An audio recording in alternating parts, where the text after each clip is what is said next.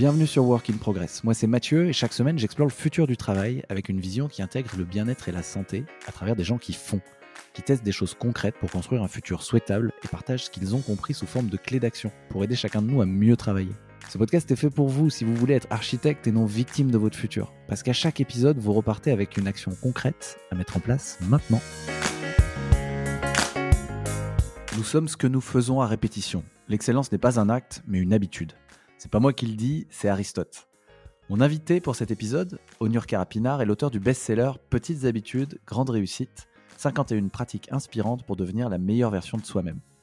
On revient sur plusieurs notions et clés d'action les intérêts composés, la différence entre habitude et routine, comment mettre en place une nouvelle habitude, comment vaincre la vallée du désespoir pour la tenir dans le temps, comment casser une nouvelle habitude, et enfin les meilleures habitudes à prendre dans les domaines santé, relations, développement personnel, productivité.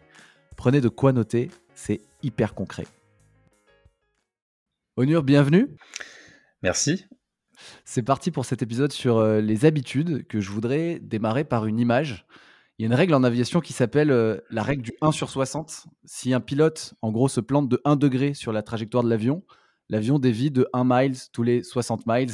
Et donc, sur un trajet de plusieurs milliers de kilomètres, en gros, une petite erreur peut amener l'avion dans une euh, toute autre destination. Bah, c'est un peu pareil avec les habitudes. Euh, les petits changements d'habitude comme ça n'ont pas l'air de faire la différence à court terme dans nos vies. Et pourtant, c'est eux qui ont le plus gros impact sur notre trajectoire, sur notre succès à long terme. Et c'est d'ailleurs ces petites habitudes aussi en tout cas, c'est par ces petites habitudes, pardon, qu'on définit notre identité, euh, la personne qu'on est vraiment. Donc c'est assez profond finalement. Et le problème, c'est que c'est euh, d'un autre côté super dur en fait de les mettre en place et de les tenir dans le temps. Euh, et donc, Onur, avant de rentrer dans le vif du sujet, je vais quand même laisser te, présenter. Alors, merci Mathieu pour cette invitation. Alors, pour me présenter très brièvement, donc je m'appelle Onur Karapinar, j'ai 31 ans. Alors, je suis principalement, on va dire, un petit peu reconnu pour avoir écrit un ouvrage qui s'intitule Petite habitude, grande réussite, 51 pratiques inspirantes pour devenir la meilleure version de soi-même. C'est un livre que j'ai publié le jeudi, enfin qui était euh, sorti aux éditions Erol le jeudi 7 mars 2019. Et c'est un ouvrage en fait dans lequel j'ai voulu partager euh, des habitudes saines dans plein de domaines que j'ai estimé essentiels, à savoir la productivité, la santé, le développement personnel et les relations sociales afin de permettre à, tout à chacun de pouvoir s'approprier des habitudes saines et de se conditionner objectivement dans des conditions de réussite sans dépendre de la motivation, qui est très souvent un frein euh, lorsqu'on veut prendre des bonnes habitudes. Donc là, c'est un ouvrage qui est donc best-seller, qui s'est vendu à plus de 15 000 exemplaires, qui est aussi disponible en russe et en langue et en audio aussi. à côté de ça, en fait, j'ai aussi, alors je suis un solopreneur, c'est-à-dire un peu un entrepreneur indépendant euh, qui repose que sur soi-même. En fait, j'ai testé plusieurs modèles d'affaires, plusieurs produits, plusieurs services. Mais là, actuellement, j'accompagne euh, des dirigeants ou des experts sur LinkedIn à trouver des clients et à développer leur visibilité grâce à la création de contenu. Et à côté de ça, j'ai aussi parfois quelques, j'avais aussi un, produit qui résumait un peu des ouvrages. Voilà, j'ai un peu testé pas mal de choses, des comités d'entrepreneurs aussi à un moment donné. Enfin bref, une formation en ligne. Et là, actuellement, je suis en train de travailler sur une formation euh, sur ChatGPT. Je me suis beaucoup intéressé à, l'IA ces derniers temps parce que j'ai estimé que c'était vraiment un sujet en fait passionnant et qui amène aussi son lot euh, d'interrogations sur l'avenir et comment on peut aussi en tirer le meilleur. Parce que je vois vraiment l'IA comme étant un, un régulateur d'inégalité, enfin si c'est bien exploité. Voilà un peu pour me présenter. Donc, auteur, solopreneur euh, principalement. Euh, voilà. Et puis, j'ai aussi une newsletter qui s'appelle euh, La Minute Solopreneur, que je n'ai plus écrite maintenant trois mois, je reconnais. Mais voilà, c'est une newsletter qui est en fait concrètement. Ouais, c'est vrai. Parce que mais c'est l'avantage d'une newsletter gratuite, c'est que tu n'es pas contraint. En fait, tu écris quand tu veux. Mais ça, je pourrais peut-être y revenir aussi un peu justement sur le travail, pourquoi je j'ai décidé de plus trop l'alimenter ces derniers temps. mais voilà un peu pour me présenter tout simplement. créateur de contenu, solopreneur et auteur d'un best-seller. Euh, c'est balèze, c'est impressionnant. Merci Onur pour la, petite présentation. Euh, j'imagine que pour faire tous ces projets, et notamment pour écrire un best-seller, ça demande de mettre en place une certaine discipline, de se fixer des habitudes d'écriture notamment, dans le cas de l'écriture d'un livre. Euh, quel est ton, je voulais démarrer par ça en fait, quelle est ton expérience personnelle avec la mise en place d'habitudes? Et je voulais savoir si pour toi il y avait eu un, quel avait été le déclic en fait, comment ça avait transformé ta vie, pourquoi tu étais venu sur ce sujet-là à un moment? Il a dû forcément mm. se passer quelque chose. Bien sûr. Euh, en fait, ça remonte à 2016 quand j'ai commencé à, écrire sur Internet en mars 2016. Euh, en fait, j'étais vraiment un peu au fond du trou. J'étais vraiment euh, dans l'embarras. J'avais accumulé une succession d'échecs personnels et professionnels dans ma vie. Et forcément, bah, quand tu traverses une période difficile, bah, tu as plusieurs manières, on va dire, d'y répondre. Tu peux te plaindre ou, tu peux décider d'agir. Et en fait, au départ, bah, je m'étais beaucoup plaint, forcément. J'étais un peu impuissant, j'étais vraiment fragile, faible. Et en fait, au bout d'un moment, j'en ai eu assez, comme une sorte d'instinct de, survie qui m'a poussé en fait un peu à écrire. Je sais pas, j'ai trouvé ça étrangement thérapeutique. En fait, j'ai voulu partager euh, mes réponses euh, à des questions que je me posais à l'époque, à savoir bah, qu'est-ce qui faisait la réussite des gens euh, dans le domaine de la vie pro et perso. Et donc, j'ai spontanément commencé à lire, alors qu'en fait, je ne lisais quasiment pas à l'époque, enfin, voire très peu. Et en fait, je sortais à l'époque aussi d'une période qui s'appelait, enfin, d'une aventure qui s'appelait Ticket for Change, qui était un peu une sorte d'association qui est maintenant une entreprise à, but, euh, enfin, social et solidaire, qui a concrètement en fait montré à des, à, des, à des personnes, on va dire, plutôt prometteuses, de les initier un peu à l'entrepreneuriat social et solidaire. Et moi, je suis l'un des rares de ma promo qui a fini sans projet. En fait, j'étais vraiment resté bloqué sur l'introspection, qui m'avait beaucoup, beaucoup marqué. Euh, j'avais vécu une expérience humaine extrêmement riche, intense. Euh, Imagine-toi, Mathieu, tu fais un tour de France, tu pars à la rencontre de gens extrêmement inspirants. On te demande de réfléchir sur toi et sur où est-ce que tu vas, dans quelle euh, cause tu vas donner beaucoup d'énergie pour développer après un projet que tu vas ensuite pitcher auprès euh, de personnes qui peuvent potentiellement t'aider à lever des fonds ou t'aider au déploiement. Et moi, donc, j'étais un des rares qui était sorti sans projet, ce qui m'avait quand même pas mal marqué. Et après, bah, écoute, j'ai commencé à me dire, bah, tiens, en fait, euh, par rapport à la question que je me posais, donc qu'est-ce qui fait la réussite objective des gens en général? Je me dis, bah, tiens, mais en fait, je vais lire ce qui documente forcément dans leurs ouvrages, parce que moi, j'estime qu'un ouvrage, ce sont des archives de pensée. Mmh. Et donc, on a quand même la, chance inouïe de pouvoir accéder à des écrits d'il y, a 2000 ans, d'empereurs romains ou autres, qui en fait continuent à, traverser, les siècles en fait, et, à nous traverser, à nous partager, on va dire, leur sagesse. Et c'est comme ça que j'ai commencé en fait, je suis dans l'écriture et j'ai ensuite progressivement commencé à appliquer en fait ce que je lisais et à partager en fait mes réponses dans les articles sur Medium, qui est une plateforme de blogging. Et après, bah, écoute, progressivement, au fil des mois, j'ai constaté euh, bah, un peu d'engagement et des gens qui ont commencé à me suivre et qui ont manifesté un intérêt et un entrain dans mes écrits. Et donc, j'ai pas, j'ai pas, j'ai pas lâché. Et en fait, tout cela m'a naturellement conduit, en fait, à, en partageant donc mes réponses à mes, problèmes, à, documenter un peu tout cela, à me faire repérer par l'édition Erol en 2018, et plus tard, après, à écrire ce bouquin, et après, donc, à rencontrer des mentors et des personnes qui m'ont fait confiance et qui m'ont permis de, on va dire, d'avoir, euh, de, mettre un peu le pied à l'étrier dans l'entrepreneuriat, parce qu'à l'époque, je ne comprenais pas vraiment ce que c'était, parce que moi, je suis pas du tout ici de ce milieu-là. À la base, j'avais un bac, euh, enfin, un master en, infocom. Euh, D'ailleurs, que j'ai pas pensé en Master 2 pour plein de raisons, euh, parce que j'en avais assez en fait de la théorie. Et c'est là où j'ai aussi participé notamment à The Family, enfin à l'école Lyon, qui était à l'époque en fait, on va dire un peu l'école pour euh, qui voulait un peu initier en fait des, employés à devenir employés de start-up, parce qu'à l'époque il y avait une grande pénurie culturelle et opérationnelle pour les start-up que The Family à l'époque hébergeait, enfin soutenait. Et donc j'ai participé à, Lyon et j'ai énormément appris. En fait, j'ai à la fois j'ai eu les deux versions, c'est-à-dire j'ai eu l'entrepreneuriat social et solidaire avec Ticket for Change, dans les, sur les valeurs, la vertu, et puis euh, c'est, où est-ce qu'on peut donner son énergie pour une cause qui nous anime. Et d'un côté, l'entrepreneuriat que, que je qualifierais de plus pragmatique, un peu pirate, où là, on cherche absolument l'hypercroissance. Donc j'ai eu un peu le meilleur des deux mondes. Et en fait, j'ai commencé en fait progressivement à mener ma quête dans le solopreneur. À l'époque, je ne savais pas que ça portait un terme comme ça que ça existait et qu'on devait s'appeler ça comme ça.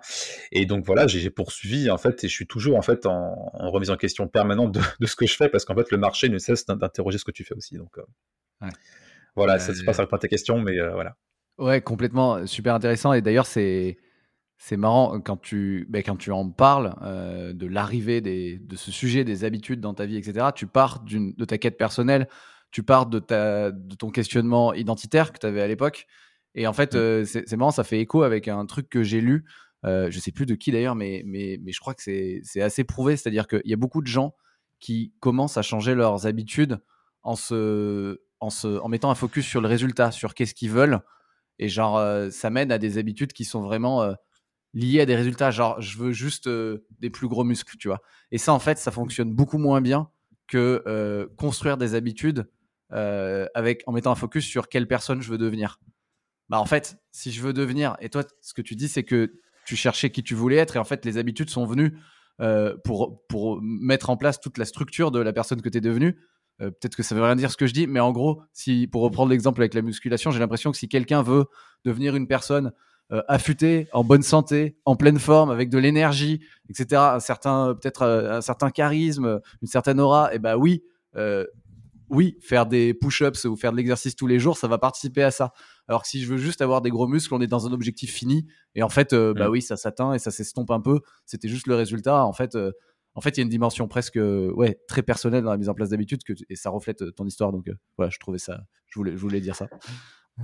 Non, mais je te remercie. Là, ce que tu viens de dire, ça m'inspire un peu, euh, on va dire, une pensée un peu spontanée. C'est en fait, c'est dire que les habitudes, en fait, ce sont un peu les architectes silencieux de notre destinée.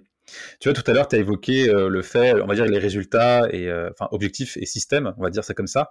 Et en fait, c'est qu'il faut toujours un peu penser, tu vois, si tu prends un peu un architecte, tu vois, il doit d'abord concevoir un plan, avoir un peu idée de la maison qu'il va, va bâtir, et après, il va donc établir, en fait, les, bah, les pièces et tout ce qu'il faut pour pouvoir arriver à, cette, un bâtiment somptueux.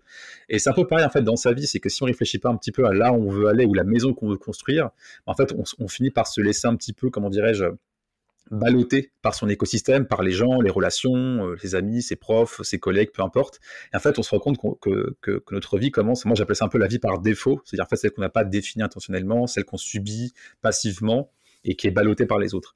Et en fait, les habitudes, ce sont un peu aussi quelque part, j'ai un peu la métaphore, je pense peut-être tu as dû la parcourir dans la conclusion, c'est que je, considère ça un petit peu comme une graine euh, d'une plante en fait. Et selon là où tu plantes la graine, si les conditions sont réunies, tu vois qu'il fait beau, que le sol est fertile et qu'il n'y a pas de, euh, on va dire que, c'est un, environnement qui est favorable, en fait, la plante va prospérer naturellement sans, aucun, aucune intervention extérieure.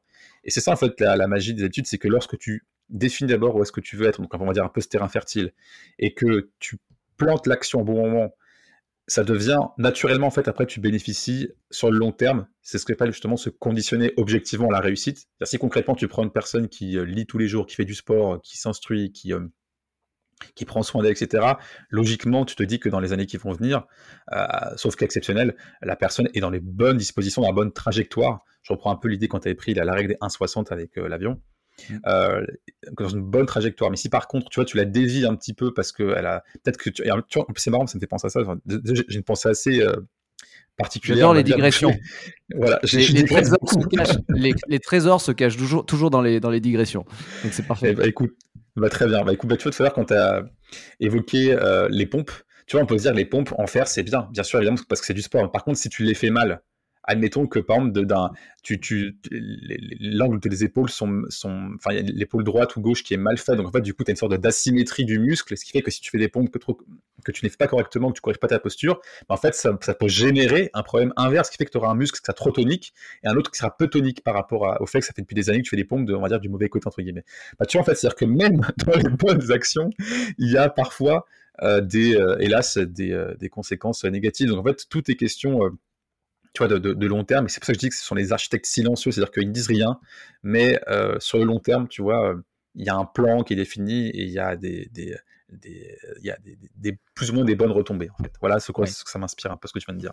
Ouais, merci Onur. Euh, c'est quasiment mathématique. Hein. J'ai pris l'exemple de l'avion tout à l'heure, mais en gros, euh, si vous faites du piano, par exemple, je m'adresse aux auditeurs, mathématiquement, si vous êtes 1% meilleur chaque jour, et que vous améliorez de 1% chaque jour, à la fin d'une année, euh, vous êtes 37 fois meilleur. C'est juste mathématique.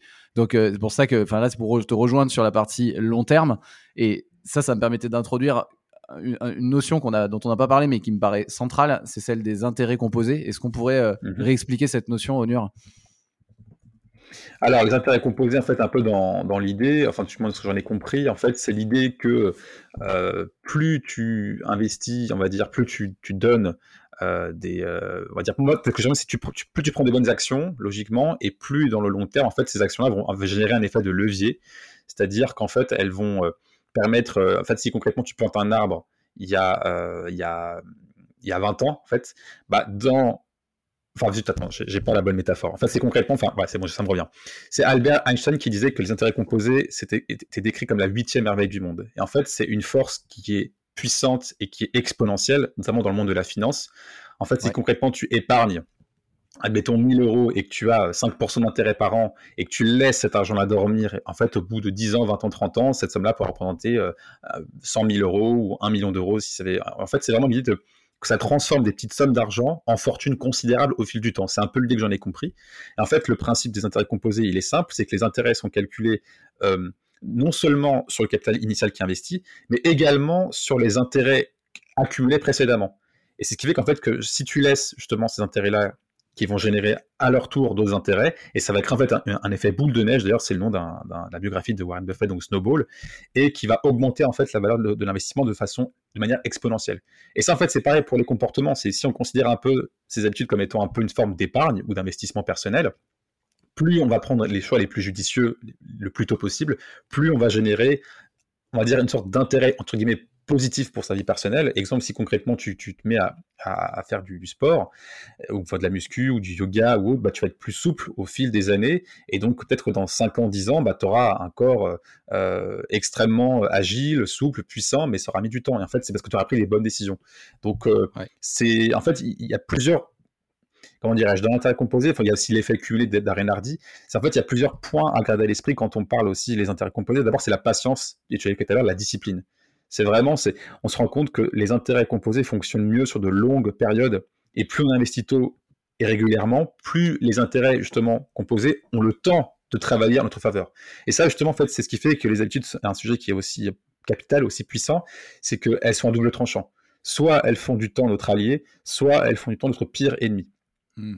Et donc, c'est, d'où l'intérêt, en fait, concrètement, de, bah, de rapide, enfin, en tout cas, de, de, se conditionner, comme je disais, objectivement à une forme de réussite, donc dans le sommeil, la nourriture, la productivité, la gestion du temps, et en fait, et de corriger, en fait, les moindres dysfonctionnements pour euh, en retirer les meilleurs fruits à long terme.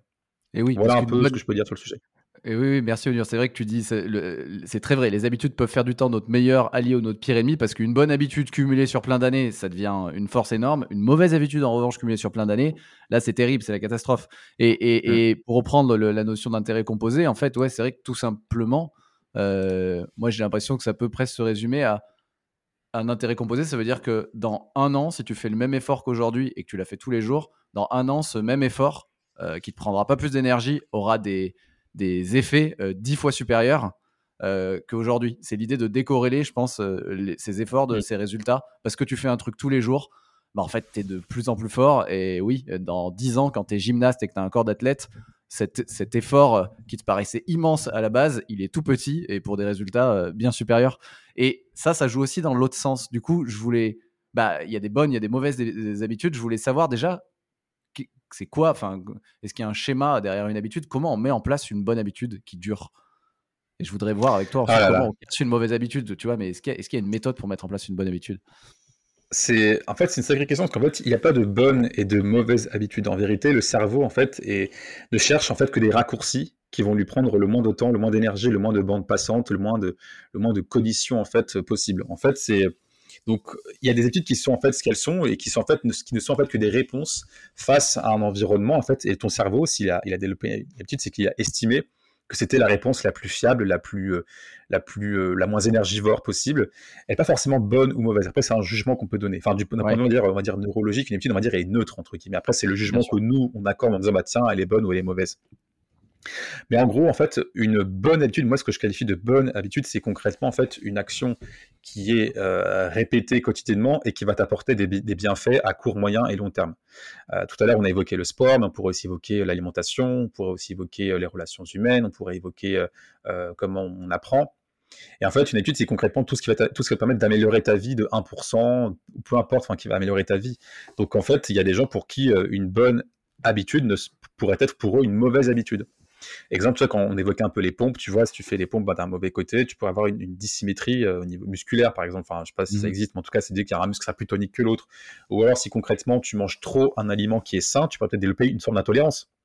Euh, c'est fou, tu vois, le corps peut avoir une sorte de rejet. Exemple, j'avais une amie récemment qui avait euh, qui mangeait beaucoup d'œufs et en fait, elle a développé une forme d'intolérance parce que en fait, bah, son corps a commencé à rejeter le fait qu'elle mangeait très souvent euh, des œufs. Quoi. Bref, c'est fascinant. Mais en gros, une bonne étude pour moi, c'est ça. C'est vraiment un, petit comportement que tu répètes presque sans y penser.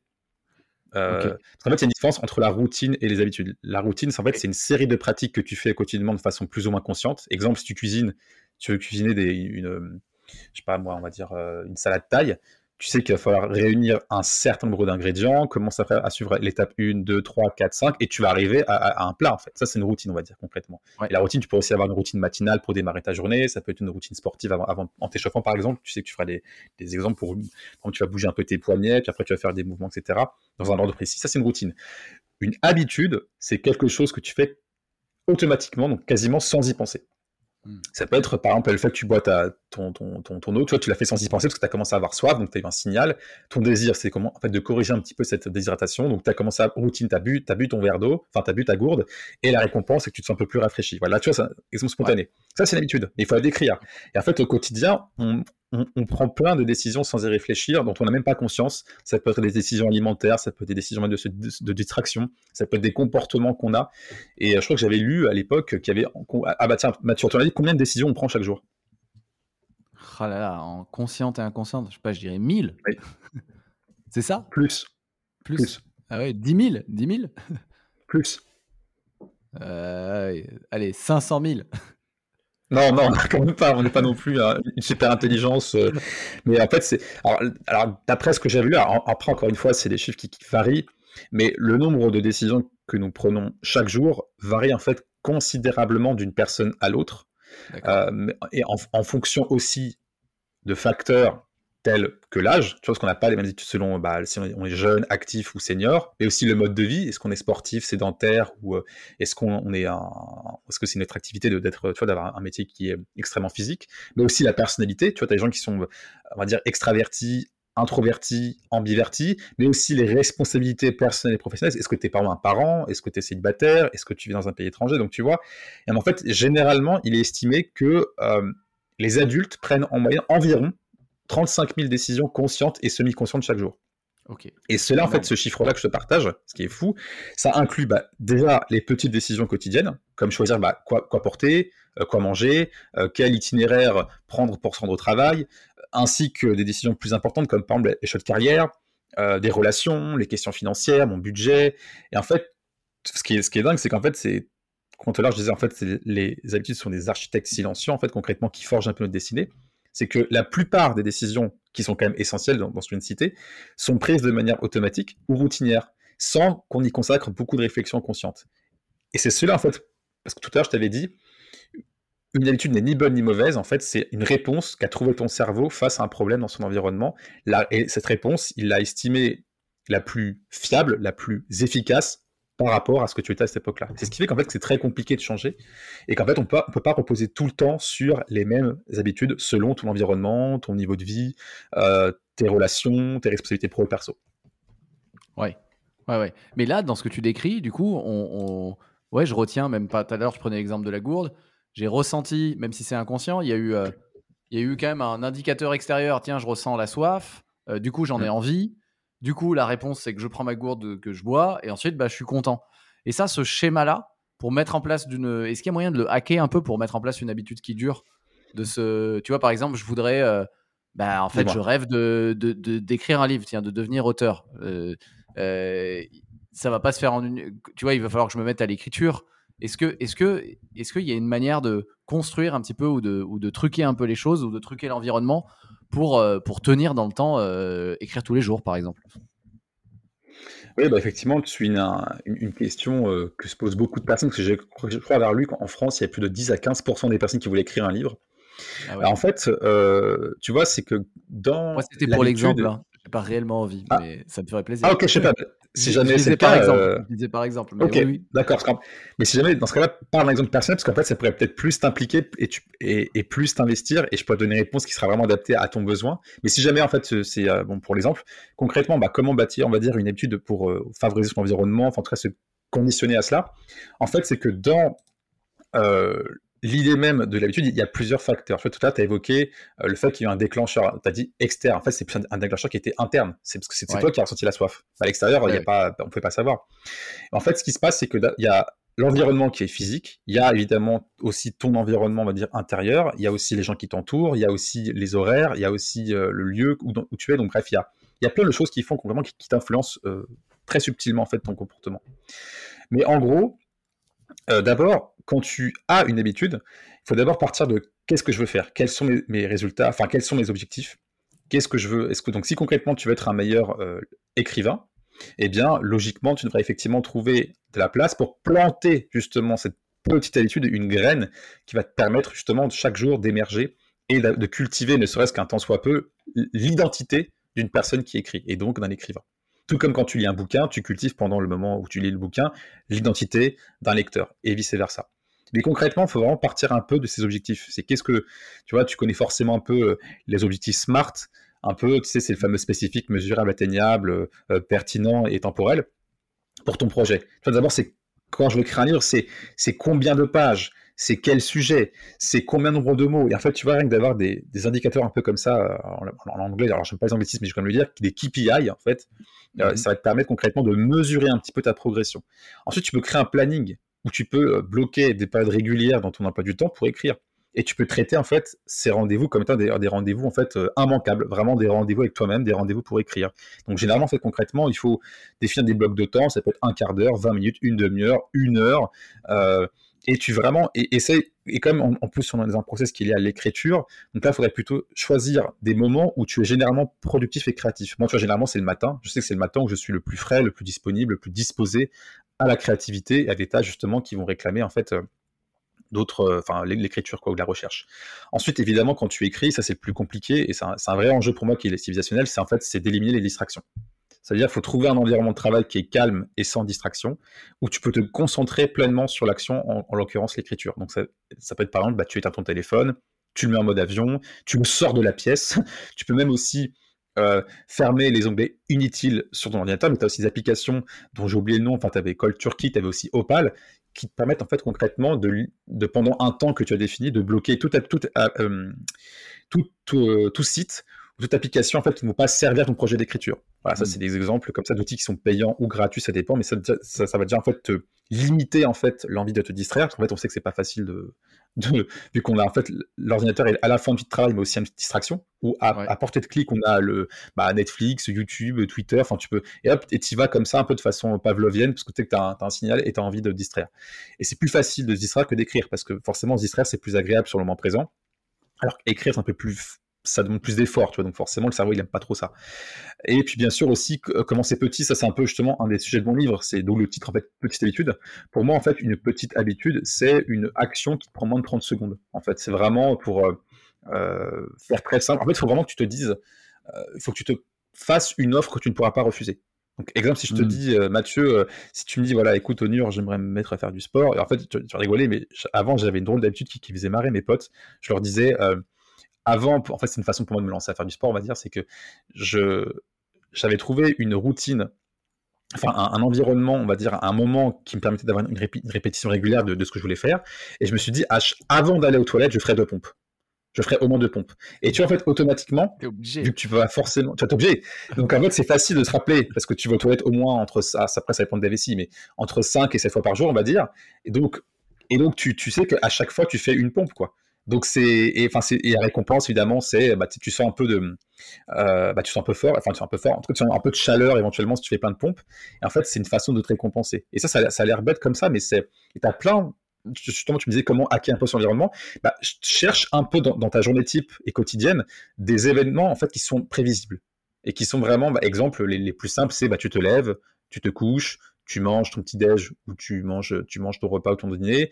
Euh, il y a un moment où tu vas aller aux toilettes, il y a un moment où tu vas te doucher aussi, il y a un moment où tu vas t'habiller. Tu vois, tout ça, ça constitue en fait des jalons, des moments de ta journée qui sont extrêmement prévisibles où tu peux en profiter pour planter une petite graine que ce soit écrire une page, euh, écrire un, dans ton journal, écrire une, page ou une phrase, euh, faire euh, des exercices du yoga du visage, je sais pas moi, boire un verre d'eau. Enfin, il y a plein de façons en fait comme ça. Mais le but c'est vraiment de trouver des cohérences dans ton environnement en fait pour créer une réaction en chaîne de cohérence si tu veux, qui fait qu'en fait concrètement tu vois, ça a l'air incohérent de se dire qu'avant de, enfin avant, maintenant, je plus maintenant parce que maintenant je vais dans une salle de sport, mais avant je avant d'aller aux toilettes, je faisais deux pompes. Mais moi, je connais un lecteur, j'ai halluciné quand il m'a dit ça. Il m'a dit, grâce à ton bouquin, j'ai commencé avec ton programme de deux pompes avant d'aller aux toilettes. Et après, il a commencé à faire trois pompes, quatre pompes, cinq pompes, six pompes, dix pompes, vingt pompes. Et il a fini par aller dans une salle de sport à faire un programme et il a perdu 20 kilos. J'ai halluciné quand il m'a dit ça. Mais tu vois, mais en fait, c'était pour lui, il fallait. C'est ce qu'on appelle un peu euh, l'énergie d'activation. En fait, quand tu dépasses une certaine euh, quantité d'énergie en, chimie, enfin, je que c'est en physique, c'est en chimie. Euh, exemple, l'allumette que tu craques, tu vois, s'il faut une certaine force pour pouvoir euh, craquer l'allumette. Et après, qui est, qui justement euh, cette. que, ça, que, ça, que, ça, s'allume quoi. Bah, appliquer la femme effectivement. Bah, tu vois c'est pareil pour les habitudes. Il faut pour des gens en fait on a tous des, degrés différents d'activation, on va dire ça comme ça pour vulgariser. Et donc il y a des gens pour qui en fait bah, il faudra pas beaucoup de motivation pour pouvoir se lancer. D'autres il faudra en fait commencer très très très petit pour commencer en fait à adopter un petit peu un tel esprit qui est positif et qui est résolument tourné vers l'action. Et d'autres en fait qui vont pas réclamer autre chose, parce qu'ils ont justement le mental ou alors un environnement propice, favorable pour qu'ils puissent euh, émerger un, bon comportement. Ouais, une petite euh, étincelle et c'est parti, quoi. Donc voilà, vraiment ça, commencer petit, et puis un rituel bien sûr aussi, et voilà, bref, il y a être cohérent, se récompenser, tenir un genre de progression, voilà. J'aime beaucoup, ouais, merci pour tout ce que tu donnes. J'aime beaucoup la dernière là où, pour, enfin, le, principe d'adosser une habitude à une action qui est indispensable dans ta journée, bah, c'est un super mmh. hack quoi, parce qu'en fait, les actions que tu vas de toute manière faire, si tu prends le réflexe d'y adosser une nouvelle habitude dessus, bah tu, tu peux pas y couper. Et ça, je trouve que c'est très très fort. mais tu parlais aussi ouais, de justement ce, que pour les gens, c'est plus ou moins difficile. Et ouais, le coup de l'allumette, là, ça, me faisait penser à un truc aussi que je voulais te demander. C'est il y a un moment où quand tu te mets à écrire, par exemple, l'écriture c'est très dur. je pense que tu, le sais. Moi, moi j'écris pas mal. J'ai pas envie mmh. d'écrire un livre, mais j'écris pas mal aussi. Mmh. Il y a un moment où quand tu as un objectif quand même, tu traverses toujours une petite vallée du désespoir. Je crois que ça s'appelle le, le, deep en anglais, où tu as le mmh. moment de l'excitation du début qui est parti. parce que tu t'es lancé dans un truc, ça y est, ça fait déjà deux mois, mettons, mais tu as les résultats qui sont pas encore là. parce que comme c'est des toutes petites habitudes, tu le vois pas, tu vois et t'as pas encore eu l'étincelle qui allume la flamme. Et, euh, et, ça, et ça a un rapport avec une autre phrase que j'ai lue, qui en fait le plus grand ennemi du succès, c'est pas l'échec, mais c'est euh, euh, c'est l'ennui, tu vois. Et du coup, je mmh. voulais savoir si toi, tu avais un truc pour essayer de vaincre cette vallée du désespoir, passer ce moment où beaucoup de gens abandonnent parce qu'en fait, ils sont au milieu du guet, quoi. Bah, on en revient en fait à, aux valeurs, c'est-à-dire en fait concrètement, euh, pourquoi en fait je, fais ce que je fais? Qu'est-ce qui peut en fait te rappeler euh, à, ce qui compte le plus à, En fait, d'avoir en fait une vision un peu positive euh, du, futur que tu peux avoir grâce à cette habitude au quotidien. Mais en gros, effectivement, dans, cette, dans ce deep ou cette vallée du désespoir, en fait, c'est vrai que c'est une période qui est souvent difficile et qui est décourageante que forcément beaucoup de gens rencontrent à un moment donné, donné dans leur vie. C'est-à-dire qu'en fait, ils vont effectivement mener une action et puis en fait ils voient qu'il n'y a pas de résultat. Peut-être qu'après ils vont commencer à se plaindre en disant qu'ils n'ont pas le réseau, qu'ils n'ont pas l'intelligence, qu'ils n'ont pas ceci, cela. Et en fait, on, cherche des excuses en vérité. Il y a plusieurs façons en fait de surmonter en fait cette vallée du désespoir. D'abord, je pense à mon sens qu'on reste quand même des êtres sociaux, c'est trouver du soutien.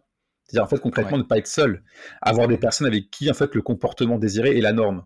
D'ailleurs, ça c'est un de mes, euh, ça c'est un des éléments dans mon livre où je parle de comment développer une bonne habitude. C'est une des étapes, je crois que c'est l'étape numéro 5, c'est trouver sa tribu. Donc, en fait, ici, c'est vraiment de rechercher l'aide, le soutien euh, bah, de, bah, de, bah, de, pairs. En fait, ça peut être tes amis, ça peut être des pairs, ça peut être ta famille, ça peut être un pro, peu importe, qui peut t'aider justement à surmonter cette période difficile, avec qui tu peux avoir des échanges réguliers ou, hebdomadaires, en fait, et qui permet de créer un rendez-vous pour qui va un peu te rendre, comment dirais-je, responsable aussi, parce que tu sais qu'une personne quelque part attendra des résultats de ta part ou, euh, ou pourra t'écouter et te soutenir. Ensuite, je pense que très souvent, ce qui fait qu'on tombe dans le désespoir, c'est qu'on n'est pas réaliste. C'est-à-dire que tu vois, euh, si concrètement tu définis un, objectif qui est trop élevé, tu vas forcément te critiquer sévèrement parce que tu, ne l'auras pas atteint. Et forcément parce qu'il est, très, ambitieux. Donc il faut plutôt commencer à décomposer un peu, à déconstruire progressivement l'étape la plus simple, une à la fois, tu vois, et à se concentrer vraiment sur les réalisations, les, plus petites, les plus simples, les plus réalistes, vraiment. Ça, c'est ne serait-ce que c'est important, je pense, pour, durer. Ensuite, on, on néglige, mais en fait, c'est de faire les choses qu'on aime aussi vraiment de faire des activités qui nous apportent de la joie, qui permettent de se détendre. Moi, concrètement, c'est le sport, c'est la méditation.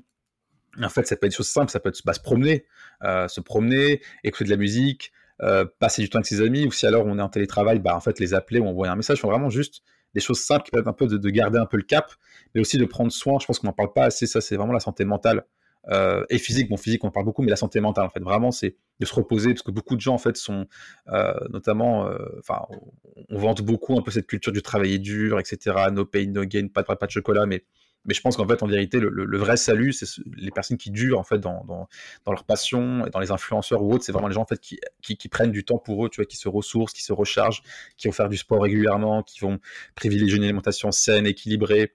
Et après, je pense aussi, il y a, il y a aussi la, bah, la pensée positif, c'est-à-dire concrètement se concentrer vraiment sur les aspects les plus positifs, la granularité, en fait, vraiment ce qui est de plus simple, de plus, de plus concret euh, dans, ce qu'on fait au quotidien. Si concrètement, si, tu écris une phrase, euh, ça a l'air de rien, mais tu, tu euh, concrètement, tu as fait un effort de pensée, tu as fait un effort de concision, tu as fait un effort de style, tu as partagé concrètement ce qui sortait. Et en fait, c'est, je, je pense vraiment mettre l'accent sur ce qui est de positif.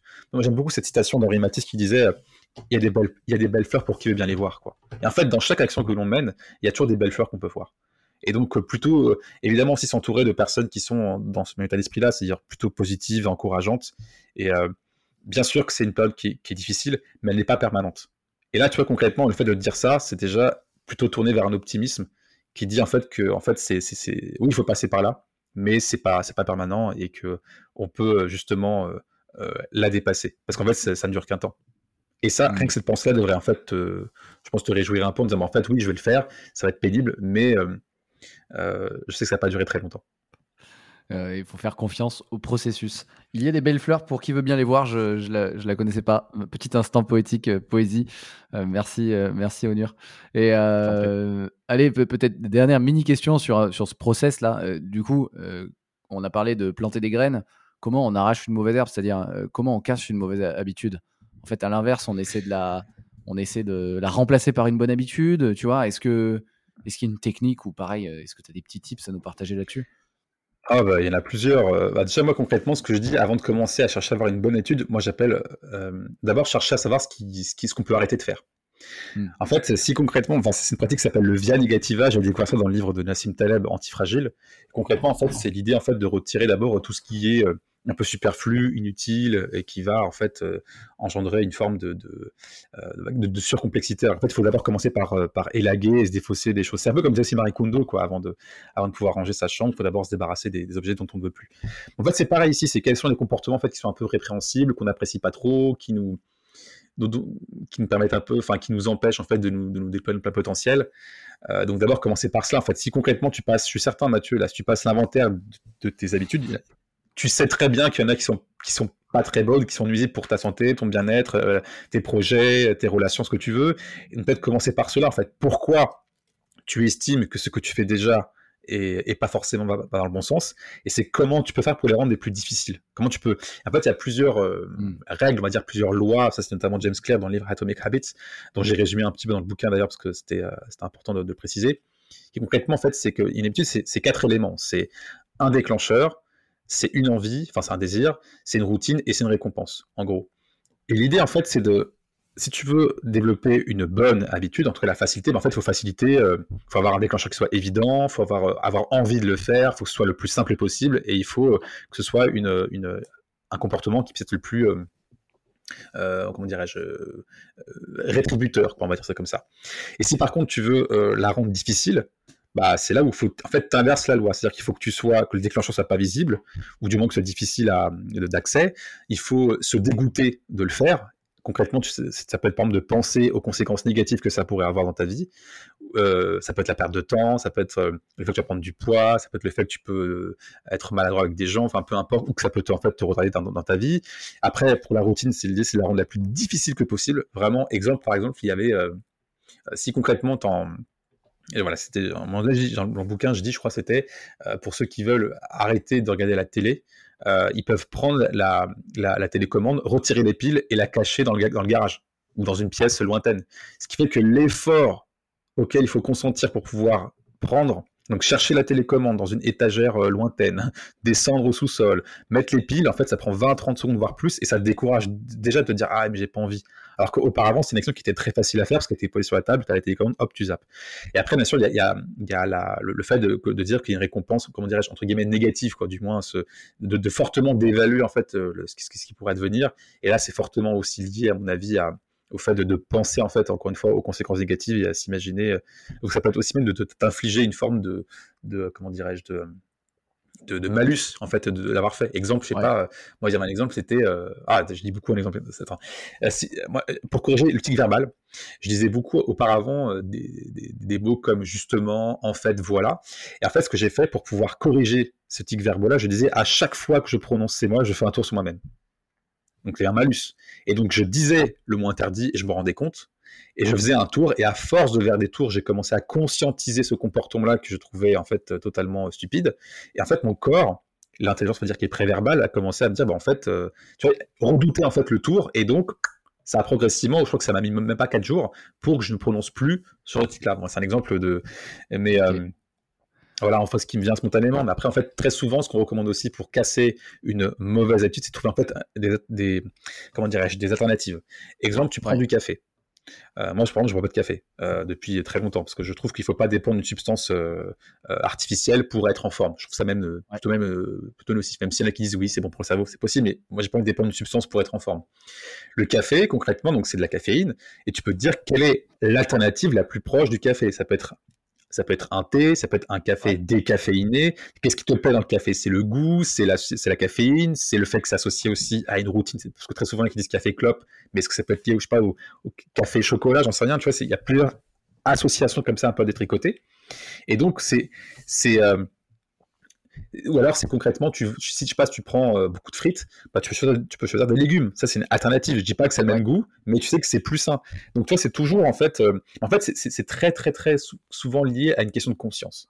Vraiment, d'abord, si, ne serait-ce d'abord que de, de, prendre, de se poser et de reconnaître la mauvaise habitude qui nous inhibe, qui nous nuit, c'est ça, c'est pas évident parce qu'en fait, c'est parce que comme je t'ai dit tout à l'heure, les, les, 35 000 décisions, ouais. euh, tu vois, qu'est-ce qui est bon, qu'est-ce qui est mauvais, ce qui peut être bon pour toi peut être très bon en fait pour euh, une personne qui vit avec toi, pour ton pour ta conjointe, pour tes enfants, etc. ou autre, donc c'est ou pour tes amis.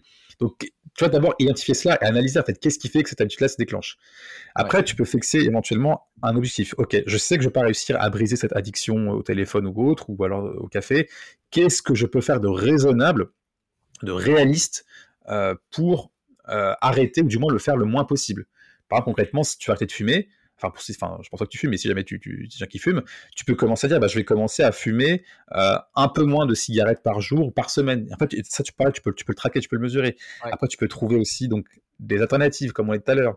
Mais après, tu peux aussi éviter les déclencheurs, sur quelles sont les situations, en fait, qui vont déclencher ta mauvaise habitude. Et il faut vraiment les éviter le plus que possible. Exemple, si concrètement, tu vois, beaucoup de gens, par exemple, ils ont l'alcool social. En gros, ils vont boire eh en soirée. C'est l'environnement. Bah oui, oui. Voilà, c'est l'environnement. Moi, par exemple, je bois pas d'alcool, je fume pas, je bois pas, etc. Mais je sais que les gens, euh, quand je suis dans un environnement, et là, c'est pour ça que j'aime pas les soirées, c'est que je sais qu'on va me pousser à boire. On va me dire, euh, parce que les gens, ils auront un verre et ils vont essayer de trinquer. Je dis, bah, moi, je bois de l'eau. Donc, euh, ou alors une boisson, mais pas une boisson, en plus pas de soda aussi, donc bref. Et c'est pour dire que l'alcool, euh, euh, lorsque dans une soirée, en fait, concrètement, va, tout l'environnement est propice, tu vois, à te pousser à, boire. Et, c'est là il faut savoir dire non, tu vois, pour gérer le stress, euh, gérer un peu le regard des autres. Et après, tu as aussi un plan d'action. Concrètement, se dire si X arrive, alors je ferai Y. Si je suis tenté par faire cela, alors je ferai cela. Et donc, cela, c'est pas évident, mais ça, s'appelle le plan intention, intention. Ah, j'ai oublié. le, en gros, c'est le plan si alors. je crois que c'est intention action dans le bouquin en gros, c'est justement ce plan-là. Si X, donc si telle situation se produit, alors je ferai Y situation, enfin réponse que je devrais faire ou que je voudrais faire. en fait, rien que de se programmer un peu à cela, ça permet un petit peu d'anticiper justement les, aléas et donc d'être un peu plus préparé mentalement euh, à, la, à, la contre-attaque. quoi. c'est intéressant ce que tu dis parce que j'ai l'impression qu'il y a une, il y a, en tout cas pour déprogrammer des mauvaises habitudes, il y a quand même un peu un niveau de sagesse à atteindre, d'accepter qu'on est des êtres faibles aussi et que mm. on va prendre plein de décisions euh, de manière plus ou moins consciente et que d'abord, bah, on n'en est pas conscient de, on est peut-être conscient que de 1% de ces décisions. Donc déjà le fait de lister toutes les décisions, ça va nous permettre de détecter les habitudes qui, ah oui, tiens, elle a un impact, elle est neutre, mais elle a un impact négatif sur moi. Ensuite, comme je suis un être faible, je vais aller euh, la rendre la plus difficile possible, par exemple en cachant la télécommande de la, de la télé, euh, ou en tout cas en changeant l'environnement. Il faut un peu piper les dés, hein, j'ai l'impression. Et, le, et, mmh. le, et la dernière chose, c'est bah, si ça m'arrive, j'ai programmé un petit, plan de, un petit plan de rescousse parce que en fait, je vais être super tenté quand même. Et, et si j'ai un plan, euh, ça va être beaucoup plus simple pour moi. J'ai mon petit parachute, quoi. Et, euh, mmh. et, je voulais basculer euh, dans le, bah, dans le concret, du coup, dans ton livre, en fait, tu abordes quatre domaines qui font la différence euh, quand on y change ses habitudes. tu parles de productivité, de santé, de dev perso, développement personnel, pardon, et de relations. je voulais peut-être revenir sur aller quatre habitudes, chacune dans une des catégories, pour, à mettre en place pour transformer sa trajectoire professionnelle, avec pour chacune mmh. peut-être les actions concrètes. Est-ce que tu en aurais en bien exemple? Bien sûr, bien sûr. Alors d'abord, ce que je peux définir, c'est qu'avant de commencer à choisir, euh, en fait, dans le bouquin, donc il y a quatre parties. Donc il y a une partie d'abord sur les sciences d'habitude, la partie 2 qui porte sur comment euh, changer, on va dire, enfin avoir une habitude positive, comment en développer une en tout cas. La troisième, c'est comment en fait se débarrasser des mauvaises, en tout cas du moins essayer, euh, parce que quand c'est une addiction, je pense qu'il fallait voir un professionnel. Et après, ça finit sur 200 pages de conseils euh, et d'habitude en fait pour inspirer les gens selon des, thématiques. Et donc il y a quatre thématiques. Donc il y a effectivement, comme tu as très bien dit, il y a productivité, c'est plus la gestion du temps, de l'énergie, de l'attention. Ensuite, tu as la santé. Là, c'est bah, le, sommeil, euh, le, bien-être, euh, l'alimentation et le, la, on va dire, et oui, le sommeil, l'alimentation, la, marche aussi. Donc voilà, c'est ça. Et ensuite, tu as le, le dev perso. Là, c'est vraiment pour moi, parce qu'en fait, on peut tout dire mettre tout n'importe quoi dans le dev perso, mais pour moi, le dev perso, c'est vraiment avant tout un process continu de croissance et d'amélioration de soi sur les plans qui sont personnels, professionnels, émotionnels, social et spirituels. Donc là, c'est global en fait la vision que j'en ai, mais c'est justement tout ce qui va me permettre d'acquérir de nouvelles compétences, qui vont me permettre d'avoir une meilleure compréhension de soi, d'améliorer ses relations avec les autres, d'avoir une vision plus claire de, sa vie, ses objectifs, ses valeurs. Enfin, c'est un peu complet, travailler sur soi, etc. Bref, dev perso, c'est ça. Et après, tu as les relations sociales. Là, c'est vraiment concrètement comment on interagit avec les autres, comment on se rend plus séduisant, comment on se rend plus social, comment on se rend plus charismatique aussi, et comment on développe son réseau. Donc en fait, avant de commencer à choisir une habitude, ce que je recommande d'abord, c'est de partir, en fait, c'est d'évaluer sur 10 euh, ces quatre domaines. C'est-à-dire concrètement, Mathieu, tu te mets combien en productivité sur 10 euh, En productivité, je me mets 6. Euh, ok. En, santé En santé, je me mets 9. Ok. Bon. Ok. C'est-à-dire que tu prends vraiment soin de toi. Et en dev perso, tu te mets combien sur 10 En dev perso, je me mets 7. Ok, et là on voit déjà le sujet qu'on va aborder. Et en relation sociale, tu te mets combien? En relation sociale, ouais, 7 aussi. On peut mieux faire. 7. On peut mieux faire. Mais tu vois là, dans ce que tu m'as dit, donc 6, 9, 7, 7 et 7, je crois. J'ai bien retenu. Euh, donc là, la priorité serait donc la productivité. Parce que c'est là où le résultat est le moins, est le moins élevé. Donc en fait, comme on veut chercher une forme d'équilibre et justement à sécuriser un peu ses faiblesses, entre guillemets, bah, logiquement, tu devrais commencer par productivité parce que c'est là où tu as le score le moins élevé. Et après, en fait, ce que j'ai fait, c'est qu'on établit, en fait, dans les habitudes, j'ai classé les habitudes de la plus généraliste, c'est-à-dire, en gros, pour moi, de la plus, euh, la plus, la plus simple à comment, enfin, la plus essentielle à faire pour démarrer, à la plus spécifique. En gros, c'est un peu ce que j'essaie de faire. Donc, concrètement, si on prend, là, si je prends le bouquin et que je vais dans les habitudes de productivité, bah, tu vois là, euh, ce que j'ai mis. Donc, j'en ai mis, euh, je crois qu'il y en a 14. Bah, tu vois, la première habitude que je recommande quand on démarre vraiment la productivité, c'est de définir une vision inspirante. Si c'est pas ton cas, enfin si c'est ton cas, bah, la suite ce serait donc euh, fixer des objectifs concrets. En 3, planifier son temps. En 4, s'organiser avec une liste de tâches. En 5, définir ses priorités avec une méthode. A, B, C, D, E. En gros, c'est pour euh, les priorités. En 6, se fixer trois objectifs quotidiens. En 7, découper un projet en sous-tâches motivantes. En 8, le deep work notion importante. En neuf, éviter le switch tasking. En fait, c'est le, en fait, c'est le contraire du. Enfin, beaucoup de gens en fait se disent multitâche, etc. En fait, c'est ce qu'on fait, c'est qu'on est, on, fait déjà du multitâche en vérité. Concrètement, quand tu organises un, anniversaire, tu es multitâche. Parce que tu dois, euh, tu as une, sorte de routine, tu vas organiser telle salle, tu vas appeler telle personne, tu vas envoyer des invitations, tu vas préparer un buffet, etc. Donc ça, en fait, tu es multitâche quand tu organises un anniversaire ou un mariage ou peu importe. Tout ce qui va réclamer plusieurs tâches. en réalité, le vrai terme, ça, c'est marrant, ça en parle très peu, ça s'appelle le switch tasking, ou ce qu'on pourrait traduire par changement de tâche. Et d'ailleurs, j'ai un jeu, c'est quoi, c'est marrant, parce que ce jeu-là, il faudrait qu'on le fasse, parce que c'est. J'ai donner l'exemple euh, de cette. Euh, pour en fait montrer la différence entre le multitâche et le switch tasking. C'est quoi je, te lis un extrait du texte si tu veux, ça fera un, petit, extrait. Euh, donc pour illustrer, donc voilà. Il y a une différence fondamentale entre le multitâche et le changement de tâche, donc switch tasking. Le multitâche consiste à faire plusieurs tâches à la fois dans un but commun Exemple, organiser un anniversaire, conduire une voiture pour atteindre une destination en toute sécurité, écrire un bouquin. Le switch tasking, c'est faire beaucoup de choses différentes sans le moindre rapport. Exemple, tu lis un article, enfin, vous lisez un article, puis vous décidez de consulter vos courriels, ou alors vous mangez et vous consultez Facebook. Maintenant, le jeu. Faisons un jeu pour illustrer le switch tasking. Comptez de 1 à 10 aussi vite que possible. Vas-y, Mathieu. 1, 3, 4, 5, 6, 7, 8, 9, 10. Voilà, t'as mis à peine deux secondes. Maintenant, je vais te de réciter les dix premières lettres de l'alphabet, donc de A à J, le plus vite possible. A, B, C, D, E, F, G, H, I, J. Ok, et maintenant, pareil, t'as pris moins de deux secondes. Maintenant, je veux dire, ok, plus dur. Maintenant, prononce le premier chiffre, suivi de la première lettre. Donc ça fait 1A, puis le chiffre suivant, donc 2B, et ainsi de suite jusqu'à 10J. Tu vois que c'est plus complié. Ah, 1A, 2B, 3, vas-y. C, 4, D, 5, E, 6, F, 7. Euh... Waouh, ouais, déjà, je me. G. Après, ouais, si j'ai. Ouais, ok, je vais galérer. Ouais, t'as raison, c'est chaud. là, c'est du switch tasking. Ok. Voilà, exactement. Et en fait, euh, c'est ça, en fait, la différence. C'est que, le, que, tu vois, là, c'était très compliqué parce que c'était des tâches qui n'avaient aucun rapport. Et c'est ce qui fait en fait que en fait nous au quotidien on est pollué de changements de tâches qui non seulement en fait a un coût cognitif, le fait qu'on doit changer de tâche pour le cerveau c'est effectivement pénible. Et donc c'est ça en fait qui, qui, est dingue, c'est qu'on est beaucoup de gens sont pollués par ça.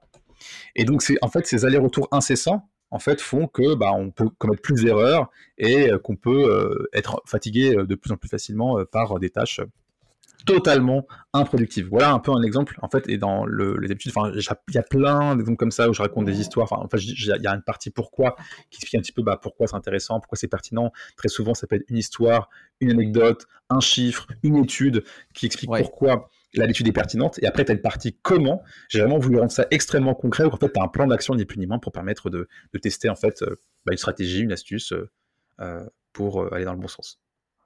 Merci Onur. Pour les, pour les auditeurs et les auditrices, là on a parlé, tout à l'heure tu nous as, tu nous as récité en fait les, les habitudes de productivité parce que moi j'avais un souci là-dessus. Est-ce que juste mmh. avant de terminer, euh, tu pourrais nous, nous réciter peut-être les cinq premières en santé, les cinq premières en dev perso, les cinq premières en relation, juste pour, euh, pour les gens. Mais sans rentrer dans le détail, hein, pour donner une petite idée. les trois premières. C'était d'accord. Ça marche. Alors, alors en santé, donc euh, c'est beaucoup l'accent mis sur le, sommeil, l'alimentation, le, sport et des pauses. Donc en gros, c'est dormir au moins 7 heures, 7 heures par jour, créer un son sur le sommeil, plongez-vous dans l'obscurité, buvez plus d'eau, substituer des aliments sains à la malbouffe, adopter un légume, manger de la nourriture fermentée faire une séance de sport de 7 minutes, limiter l'activité, prendre des pauses régulières, méditer. Voilà, je t'ai donné les 10 habitudes de santé. Ah ouais, toutes, carrément. Merci. Voilà, bah, on est généreux, c'est comme ça. Puis après, écoute, dev perso, là, j'en ai que, que 5 parce qu'il y en a beaucoup. C'est se réveiller euh, plus tôt, c'est de concevoir une routine matinale personnalisée, c'est de lire au moins deux pages par jour, c'est de rester dans un apprentissage continu. Là, en fait, je parle concrètement en fait, de bah, comment en fait, euh, apprendre, on va dire, un peu plus rapidement, apprendre un nouveau mot, apprendre, développer une nouvelle, euh, apprendre une nouvelle langue, pardon, développer un esprit de croissance, qui est référence aux, travaux de Carol Dweck, que j'aime beaucoup, avec le growth mindset.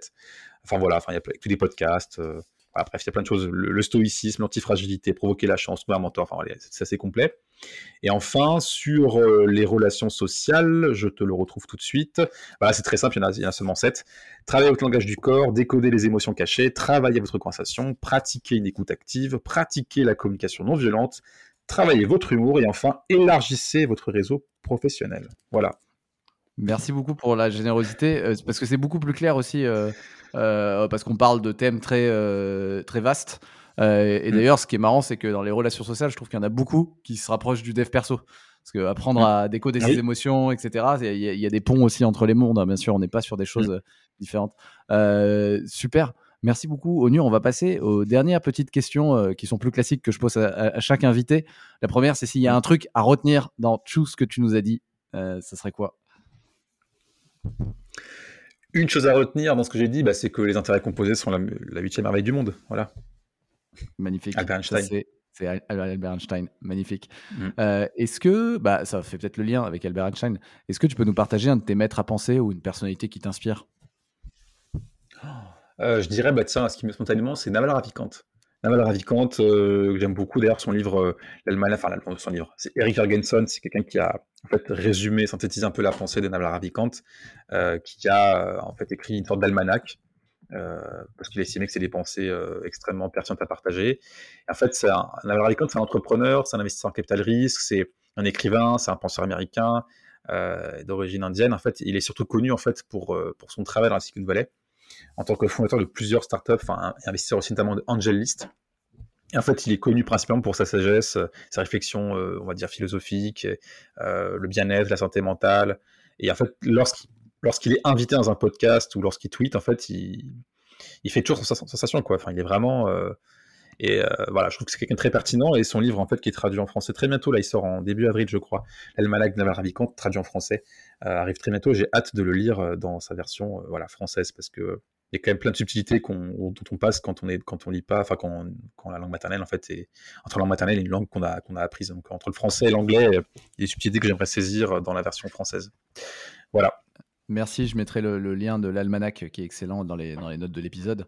Euh, Work est un podcast sur le futur du travail. Euh, à qui dans tes contacts tu voudrais faire une passe décisive pour venir partager ici? Toi, tu avais reçu une passe décisive de la part de Kevin Dufresne.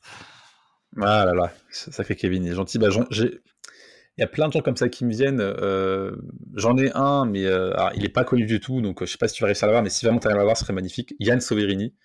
En fait, c'est un de mes mentors déjà, un, un, grand ami quelqu'un d'une sagesse euh, remarquable, éblouissante. Il a plus de 50 ans, c'est en fait un serial entrepreneur qui a, qui a été dans l'industrie.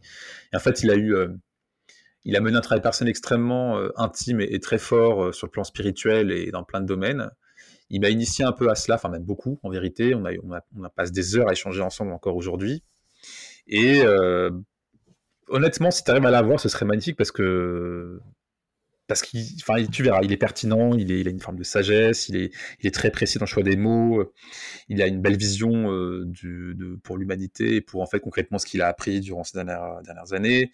Et c'est un homme euh, brillant, lumineux, radieux, euh, et dont, enfin, décidément, je fais une très belle passe décisive, c'est que, et donc, en fait, c'est, qui ne laisse personne indifférent. Voilà, je dirais ça comme ça.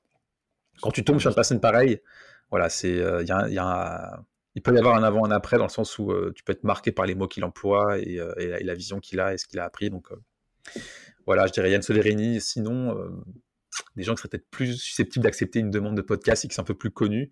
Bah, je pense à Ruben Tayeb, qui est un, qui est un ami. Je pense qu'il en a parlé, Ruben, qui est un, un copyright, enfin un copywriter, enfin, oui, on va dire copywriter, ghostwriter, qui maintenant en fait est en train de, de créer une, une, on va dire plus, il fait maintenant plus de l'influence maintenant sur LinkedIn.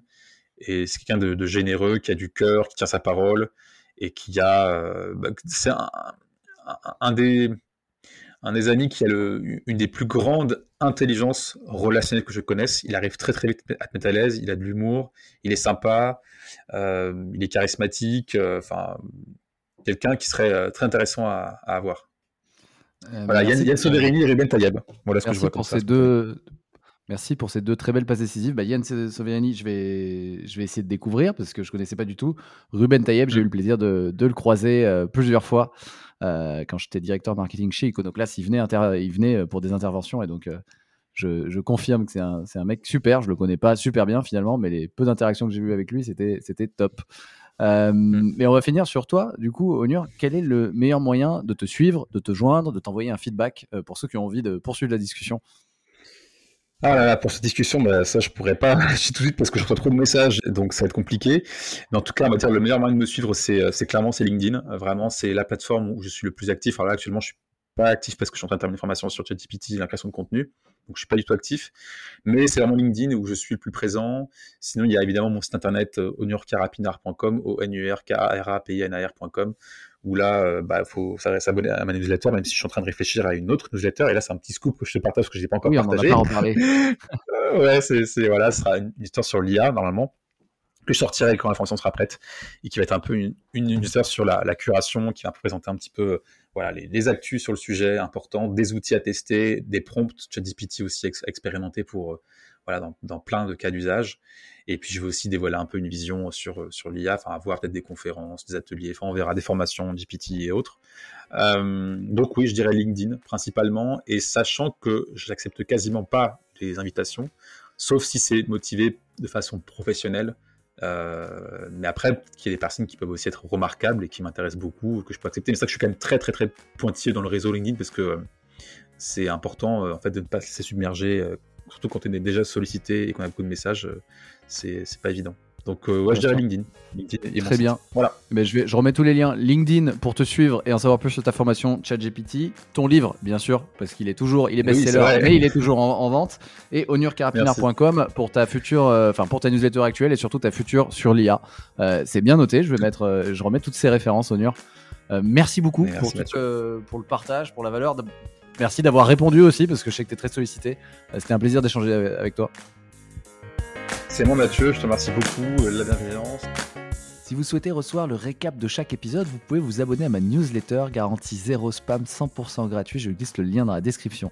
Sinon, je suis très preneur de vos retours sur cet épisode, vous pouvez laisser un avis, je le transmettrai à l'invité du jour, je réponds aussi à 100% des messages. Vous pouvez me contacter sur LinkedIn Mathieu Bernard ou par mail mathieu.inprogress.pro, in progress tout attaché. Merci beaucoup et à très vite sur Work in Progress.